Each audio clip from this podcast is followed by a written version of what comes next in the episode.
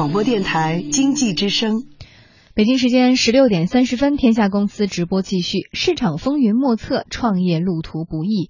几年之前，学者吴晓波用一本《大败局》的书籍为读者呈现了一些知名企业所走的弯路，而今天他现身说法，谈起自己曾经那些失败的创业经历。天下公司特别节目吴晓波频道，今日话题：我的创业弯路，你别走。学者之音，观者之眼，给你一个还原真实世界的财经频道。经济之声倾力呈现，channel 五吴晓波频道。今天我们要谈一个跟失败、跟失意有关的一个话题，谈谈我的商业失意。我写过很多书了，很多人都看过《大败局》，啊，这是我一本非常久以前的书。二零零零年出版的，卖了一百多万册，所以研究失败是我的专业里一个特别重要的课题。有很多朋友跟我说：“吴老师，你研究企业那么多，你做过企业吗？”哎，抱歉，我还真的做过企业。二零零四年，我创办了一家原创的财经出版公司，叫做蓝狮子。这个公司是到了去年底的时候上了新三板。现在的估值大概在十个亿左右。然后呢，两年前我又开始做了一个叫八九零新媒体，这家公司现在也是一个估值超过了十个亿的公司。所以说，哎，我还真的做过两个过十亿人民币的公司。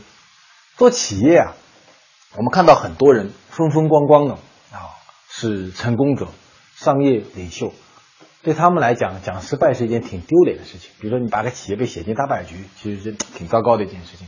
我不怕，为什么？因为。我是一个研究企业的人，我做企业的本身啊，就带有很大的实验性。我愿意来分享说，在过去的这么十多年里面，我失败过哪些投资，做垮过哪些公司，亏掉过多少钱。今天就跟大家讲几个我把钱亏光了、灰头土脸的几个故事。我亏掉过的第一个公司是做钻石的，我除了写作不会干别的东西。所以当时呢，福特基金会邀请我去了哈佛，我在哈佛的肯尼迪学院待了四个多月，做访问学者，研究当时中国的民营企业的发展史，带着这个课题过去的。然后呢，我就在肯尼迪学院的时候呢，有一天有一个哈佛商学院的中国留学生，一个助教来找我来聊天。这个同学啊，他当时已经工作了，是在帮哈佛商学院的教授写 paper。写案例，大家知道，全世界所有的商学院里面最有名的就是哈佛商学院的公司案例。然后呢，他就是负责这个案例库里面中国公司的案例研究，所以他来找我啊聊点事儿。然后呢，就在聊天过程中，他刚跟我讲说，哎，最近啊，美国有一家商业模式非常的好，中国没有，要不你可以看一下。我马上上网，好去看。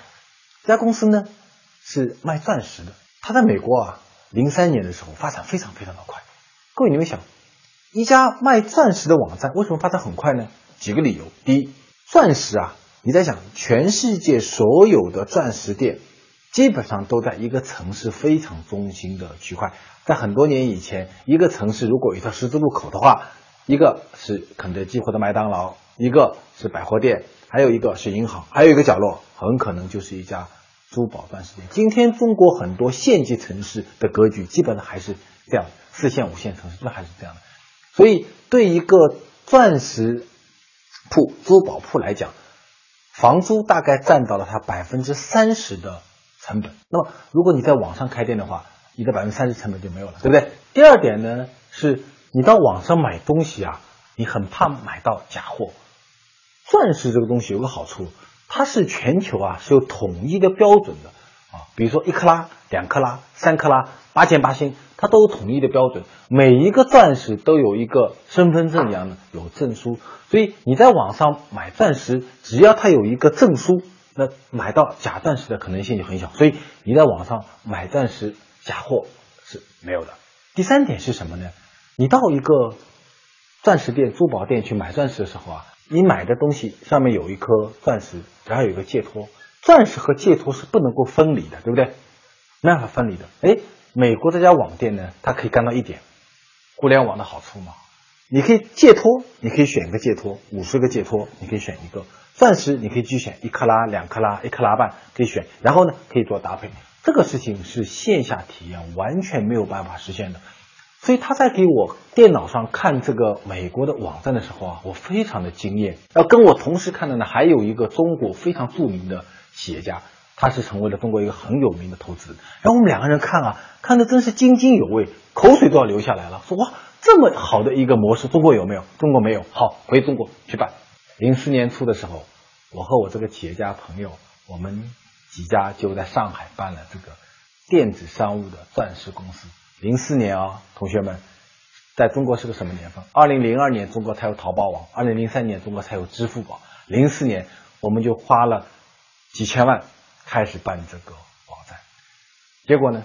结果这个网站今天已经不见了。在这个项目上，我们将近亏了两个亿左右，我没亏那么多。然后我们几千万亏的差不多的时候，然后又去做一轮定增，然后中国很多非常有名的风险投资公司投入到这个项目中。这个项目将近亏了两个亿，最后清盘清掉。Channel Wu 吴晓波频道。到今天你还发觉这个模式在中国还是没有走通。美国那家公司也不是一个发展非常大的一个公司，说明什么呢？说明很多啊看上去很美的商业模式，当它真正进入到实施的时候，会碰到非常非常多的困难。如果我们说，在这个钻石电子商务公司中，我们犯的最大的错误是什么呢？我现在回想一下，我认为是我和我的这个企业家朋友认为这个商业模式非常的好，然后呢，我们把钱拿出来，我们希望有另外的一个人帮助我们实现我们的梦想。各位，这个是创业最大最大的机会。结果出现了一个情况，是一批。从世界五百强跑出来的非常优秀的职业经理人，在帮助我们实现一个创业的目标。然后他在这个过程中，他就对 KPI 负责人，说：“哎，那么吴老师，你们要做这个项目，那你们的目标是什么呢？OK，好，到今年年底，我希望能够有八万的用户，然后希望做到三千五百万的营收。好，我就帮你实现。”当我这个任务实现的时候，哦，我就拿到我该拿的收入，我拿到我该拿的分红，就结束了。这叫什么？这叫职业经理人，他不是创业者。用职业经理人的方式，想要让他来完成一个创业的项目，这件事儿肯定是不靠谱的。然后到了二零一零年、二零一一年的时候啊，当时中国的图书市场出现了非常大的困难，因为。数字阅读开始起来了，移动阅读开始起来了，智能手机开始普及了。所以呢，我原来有个公司叫做蓝狮子，蓝狮子就面临一个转型。在转型的过程中，我又犯了很多很多的错误。我的家在杭州，所以杭州的读书人一定有一个梦想，是我能够在西湖边开一个书店。这个书店有一扇窗，这个窗可以看到西湖。然后呢，我们为全天下的读书人在西湖边留了一扇看得到风景的窗。我有一个朋友，他呢在西湖边开了一个百货大楼。有一天给我打电话说：“小波啊，你到这来看一下，我这个百货大楼马上开张了。我在靠西湖边的那个角落，有两百来平方米的地方，它是个死角。如果你从商场走进去啊，它是个死角。但是呢，它的落地玻璃窗啊是面对着西湖的。”说这个地方呢，看上去是没有什么别的东西好买了，你能不能拿去？我免费给你，你不需要付房租，你可以来帮我们开个书店，行不行？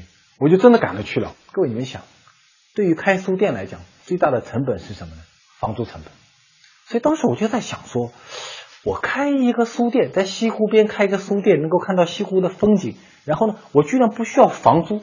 我如果还能够把这公司做亏的话，那我就是个傻子了。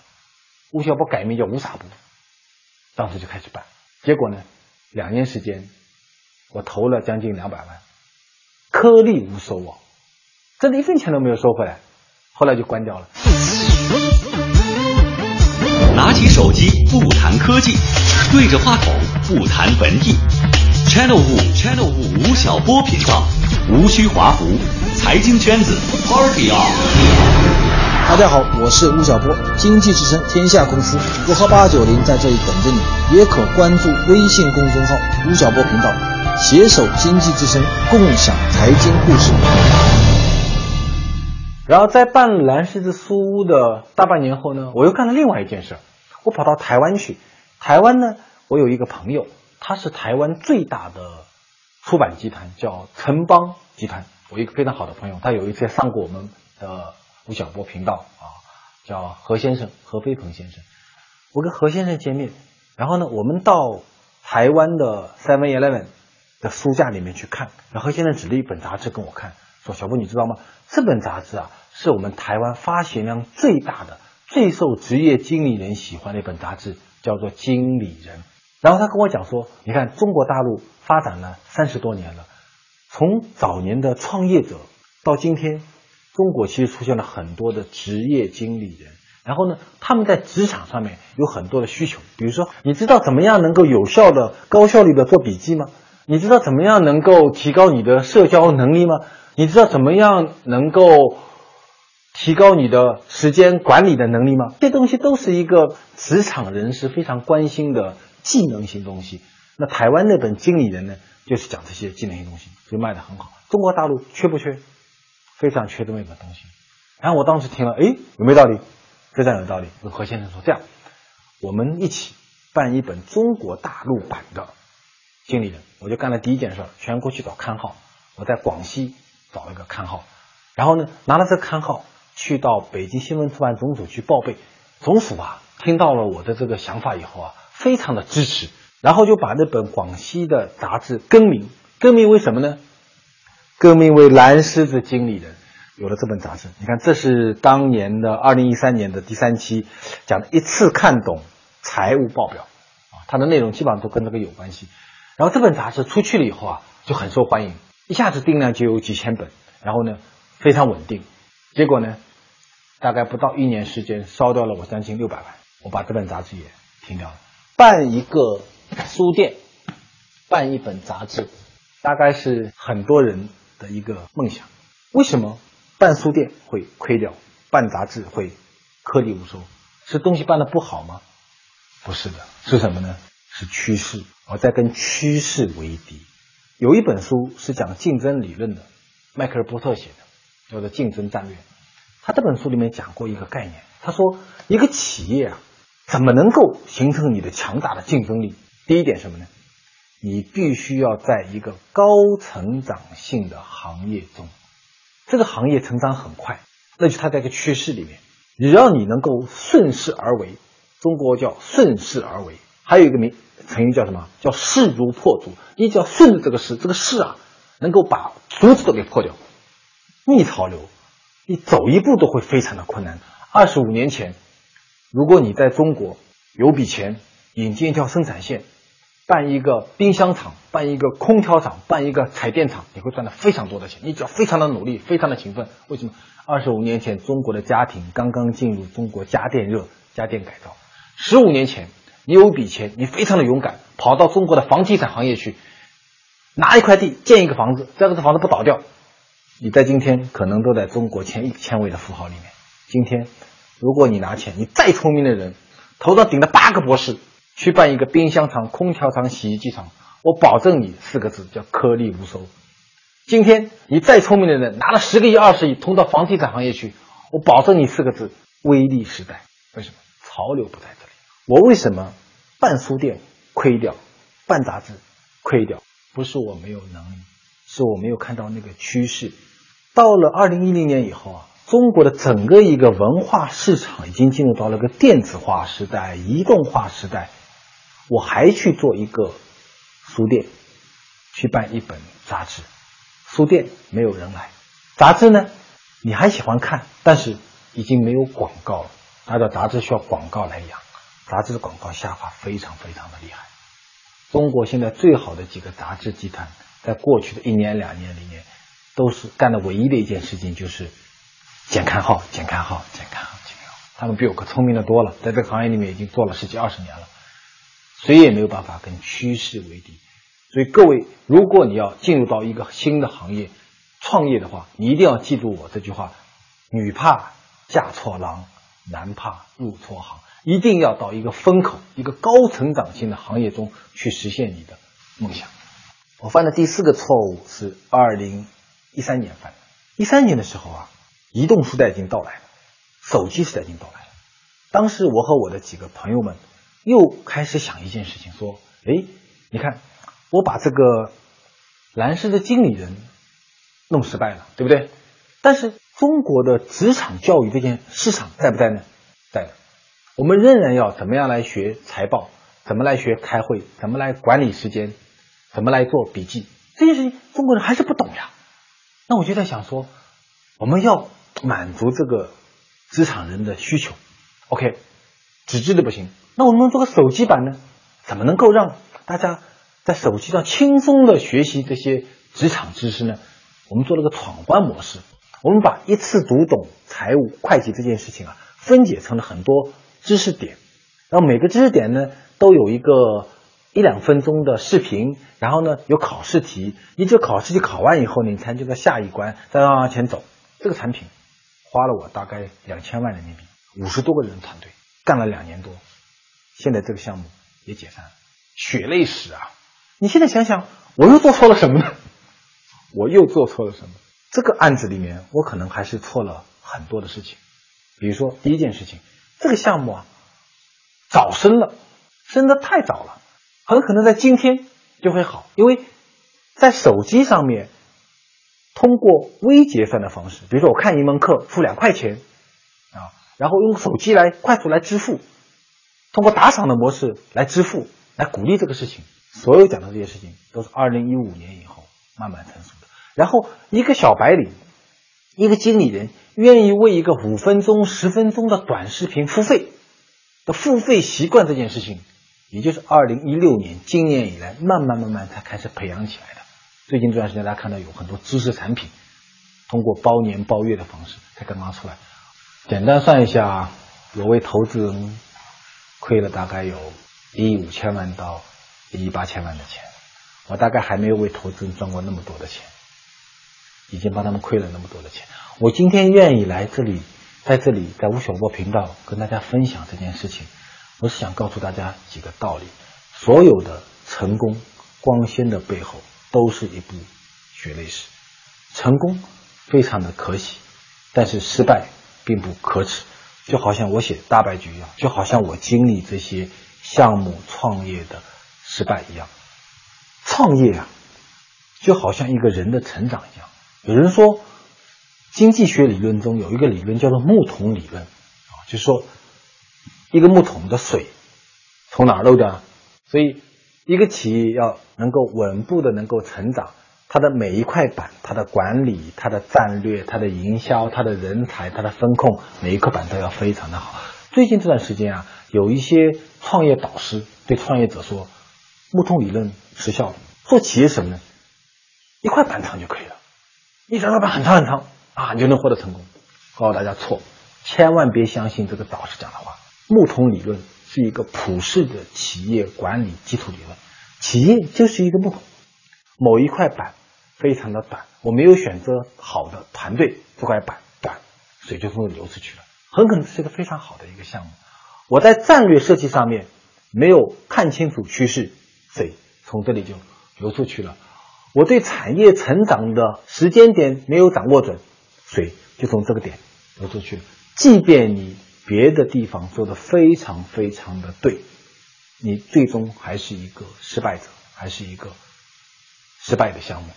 所以创业就是这样的一个过程。你即便做对了很多很多的事情，但是如果有一个缺陷，就会导致你全军覆没。创业真的是一个非常诱人的一件事情。我们人生中有着很。多成功的经验，也有很多失败的经验，其实加在一起，就是我们人生的。